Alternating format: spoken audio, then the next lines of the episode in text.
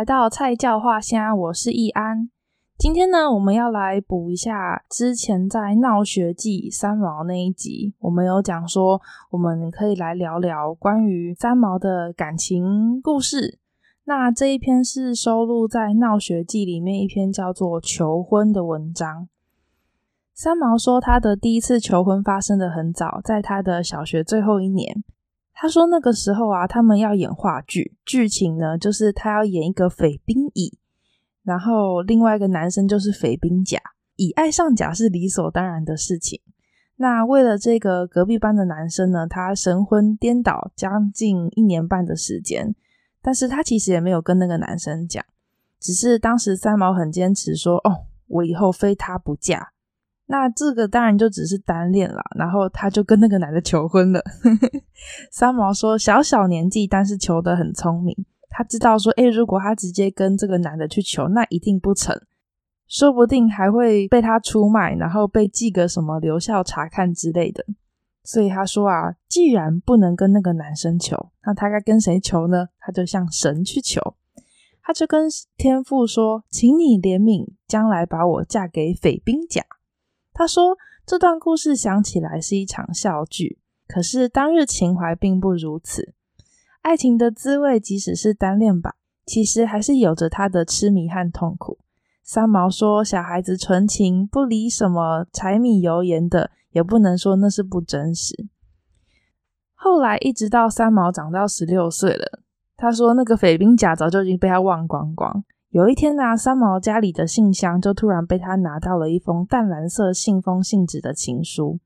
那这封情书呢，并没有贴邮票，是直接让人家丢进来的。从那个时候开始啊，每个星期都会有一封信，很准时。过了好几个月，他在他们家巷子看到了那个写信的人，是一个住在他家附近的大学生。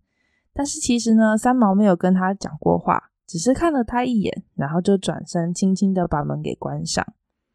三毛说那：“那个学生寒暑假回到香港侨居地的时候，就会寄来香港的风景明信片，然后跟三毛说：‘有一天等我毕业了，我要娶你，带你来坐渡轮，看看香港的夜景。’”三毛说：“他的父母从来不知道有这么一个人存在过，然后那些信呢，他都自己收起来，只是他也不会回信就是了。”啊，偶尔他黄昏出门的时候啊，那个男生就会站在那个电线杆下面，相当沉着也相当温柔平和的眼神朝着他望着。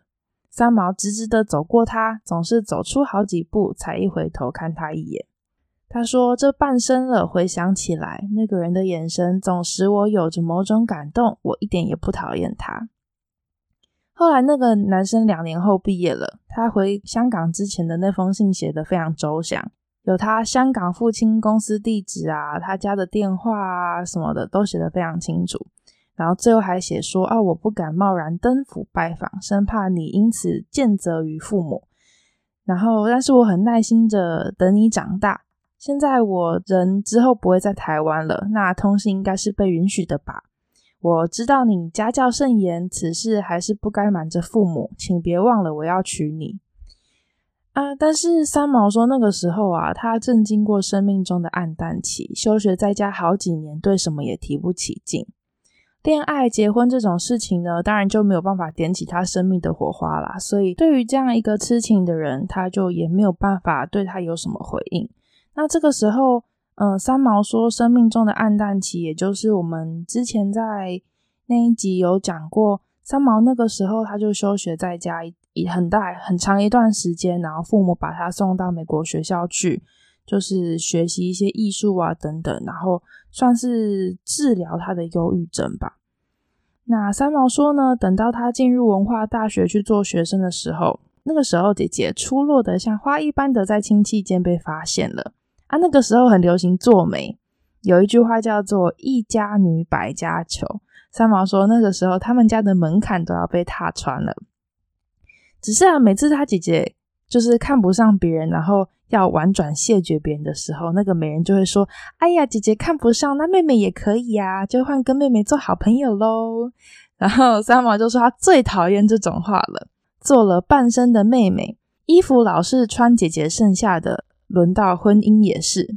他说啊，每一次别人讲这种话，他都会给他骂过去。那一阵子啊，三五个月就会有人来求亲啊，反正三毛他姐不答应，但是妹妹也不会答应。姐姐一直说肯做做朋友，那个做妹妹的心里就会想要抢。当时是一个比较封闭的社会啦，男女之事看得很实在。三毛说啊，看两三次电影就要下聘，姐姐就这么嫁掉了他本。三毛他第二次求婚呢，还是在台湾，那个是他真正的初恋。对方没有答应我，我求了又求，求了又求，哭了又哭，哭了又哭。后来我走了，这个也就是当时我们说三毛他后来就去西班牙留学了。三毛说，后来到了西班牙，第一个向我求婚的人叫荷西。那年他高中毕业，我大三。他叫我等他六年，我说那太遥远了，不太可能。为了怕这个男孩子太认真，他就赶快交了一些其他的朋友。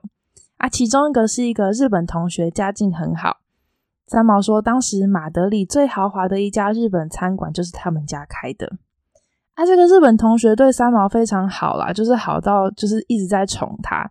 三毛说。作为一个正正派派的女孩子，她知道不可以乱收别人就是那种太贵重的礼物，所以呢，从头到尾三毛就只敢收巧克力还有鲜花。也因为这样，那个日本人他就每天都一直送鲜花。他说宿舍里的花都是日本人送来的，大家都很高兴，直到他向我求婚。三毛说：“当我发现了我连只收糖果还有花都会有这种后果的时候。”那个日本人买了一辆新车当做订婚礼物送给他啊！当时大家都跟他说：“哎呀，你嫁，这么爱你的人不嫁，难道你就要让他跑了吗？”啊，当然三毛没有去收人家的汽车啦。他说当时两个人跑到郊外的树林里面去谈判，然后三毛超级紧张的。他说啊，毕竟收了人家的小礼物，也常常一起出去玩，心绪的紧，居然向着这个日本人流下泪来。然后他一哭啊，那个日本人也跟着哭了。他一直说不嫁没有关系，我可以等，是我太急吓到你了，对不起。那当时那个时候他们是说日文的，交往了半年，他三毛的日文就更好了。而且他说，因为那个那个日本人非常耐心的教他，他说他绝对没有一点大男人主义的行为，是个是个懂得爱的人。可是当时我没有想过要结婚。他说跟这个日本同学也不知道是怎么回事。他在恋我，我迷迷糊糊的受疼爱也很快乐，可是也不明白怎么一下子就要结婚了。那三毛为了要要让这个日本人死心，他就收了一把德国同学给他的花，然后他跟这个德国同学在大街上走，碰到了荷西，他就把两人介绍了一下。啊，当时荷西笑得有点难过，但是很大方的跟对方握握手。只是啊，当年三毛还是害惨了那位日本同学，他后来伤心了很久。别的日本同学就去劝劝三毛说：“哎，你可不可以去救救人？那个日本人说要自杀，切腹其实不至于啦，只是他说他非常对不起他，是真的，只是再也不肯去见他了。虽然两个人都在马德里，每次看到那个日本人在他家楼下站很久啊，他就一直在心里面用日文跟他说对不起，对不起。一直到他在西班牙的学业结束了以后，他就去了德国。”那他的德国朋友进了外交部做事，当时他还在读书，然后他跟那个德国朋友交往两年了，谁都没有向谁求婚，直到有一天，那个德国朋友拉三毛去百货公司，那个德国朋友就问三毛一床被单的颜色，他说好看，然后那个德国朋友他就把它买下了。三毛说啊，当时买下了被单，两个人在冰天雪地的街上走都没有说话，三毛突然想发脾气。也没有发，就开始死不讲话。那那个德国朋友就问他说：“就是你怎么都不理不睬的？”啊，眼里含着一汪眼泪。过了几个小时，两个人又去百货公司退货。他那个男朋友就问他说：“你确定你不要这条床单吗？”三毛才开口说：“确定不要。”他说：“退了床单，他被带去餐馆吃烤鸡。他那个男朋友才拿起鸡来要吃的时候，就突然哭了。”过了一年，那个男生在西柏林机场送我去机场。我去了美国，上机的时候他说：“等我做了领事的时候，你嫁给我好不好？我可以等。”三毛说：“这算求婚？他等了二十二年，一直到现在已经是大使了，还在等。”三毛当时是没有得到堂兄们允许去美国的，然后他的亲戚也只有两位堂兄在美国。他们曾经跟三毛通信，跟他说：“啊，你留在德国不要去啦，因为就是你没有一技之长来美国的话，其实你也不好生存下去。”可是呢，三毛并没有听话，他就还是去了美国，然后都已经找好他的工作，开始上班了，才跟他的亲戚讲说：“啊，我已经到美国了。”这样子。三毛的小堂哥就刚好发现说，诶，大学里刚好有他做研究以前的一些一个那个中国同学在，然后他就请那位同学帮忙照顾他堂妹，就是照顾三毛。三毛说啊，从那个时候开始，每天中午休息时间呢，他那个堂哥的好朋友都会送来一个纸袋，里面会有丰富的三明治、水煮蛋还有水果，然后他每天都替三毛送饭。三毛说啊，吃了人家的饭实在是不得已，那人的眼神那么关切，不吃不行，他要心疼的。吃到后来，他开始悲伤了，三毛也开始吃不下。有一天呐、他就跟三毛说：“现在我照顾你，等哪一年你肯开始下厨煮饭给我和我们的孩子呢？”那个时候啊，追那位三毛堂哥同学的女同学非常多。那他的小堂哥在电话里面也一直语重心长的跟三毛讲说：“哎，妹妹啊，我这同学人太好，你应该做聪明人，懂得我的鼓励，不要错过了这么踏实的人。”那三毛也不知道怎么办啊，他只能在电话里面讲说：“啊，我知道，我知道。”然后就把电话给挂了。他说啊，他也就忍又忍不住哭了，心里好似要向一件事情去妥协，而又那么的不快乐。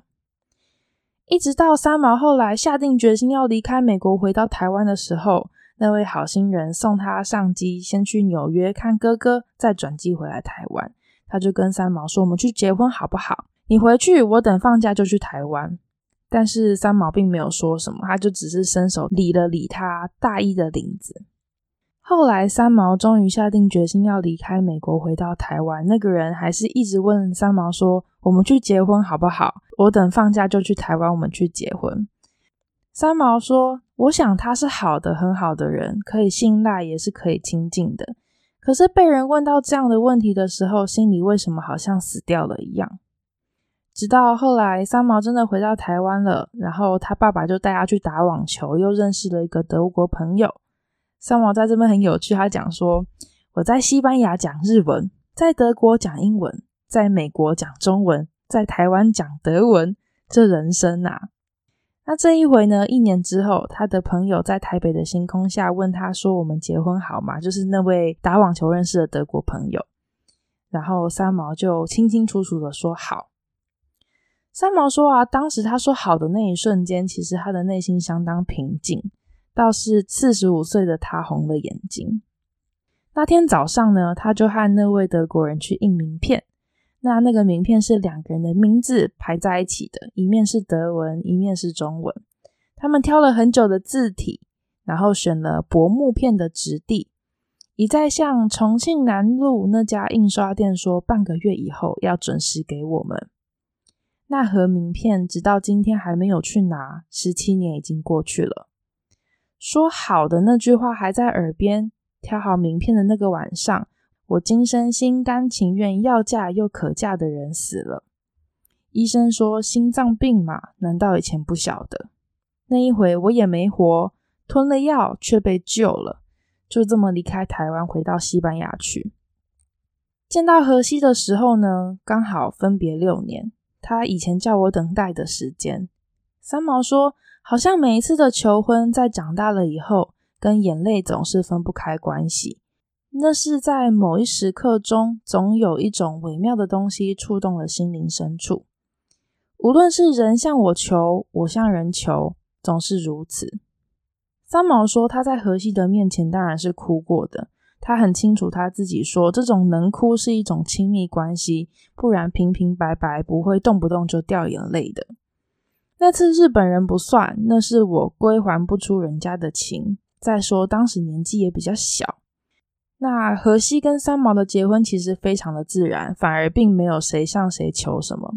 就是荷西先去了沙漠，然后写信给三毛，跟他讲说：“我想得很清楚，要留住你在我身边，只有跟你结婚，要不然我的心永远不能减去这份痛楚的感觉。我们夏天结婚好吗？那三毛说他看了十遍这封信，然后出去散了一个步，就回信给荷西说好。那三毛婚后的日子呢？新天新地，他没有想要留恋过去。有时候想到从前的日子，好似做梦一般呆呆的。那三毛跟荷西是在一九七三年结的婚，只是荷西过世是在一九七九年。三毛在这遗孀的九年之中，其实还是被求过婚的，只是三毛也说，这好像就也没什么好说的了。在那些人面前，我总是笑笑的。去年的时候呢，三毛的一个朋友到台湾去看他。然后三毛就开车子陪他去旅行。三毛说啊，在溪头往山林溪去的那些大转弯的山路上，他不知道为什么就突然讲起荷西过世的那段时间的事情。他其实根本已经不讲这件事情很多年了。那只是三毛说着说着，突然发现，诶，在听的人在哭，在流泪。那天，他的朋友就跟他说啊，不要上去了，我们回去吧。到了晚上，他们去喝酒。他的朋友就跟他说：“啊，我很多年没有流泪了，包括我父亲的死。今天中午不知道怎么搞的。”三毛也静静的看着他，想告诉他这是他的心境变化，但是他并没有说出来啦。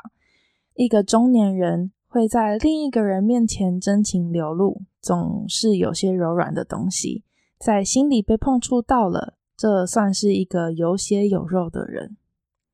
那就在当时农历年前一天，他说一张整整齐齐的信就被平放在桌上，竟然是那一个朋友，然后写信来跟三毛求婚。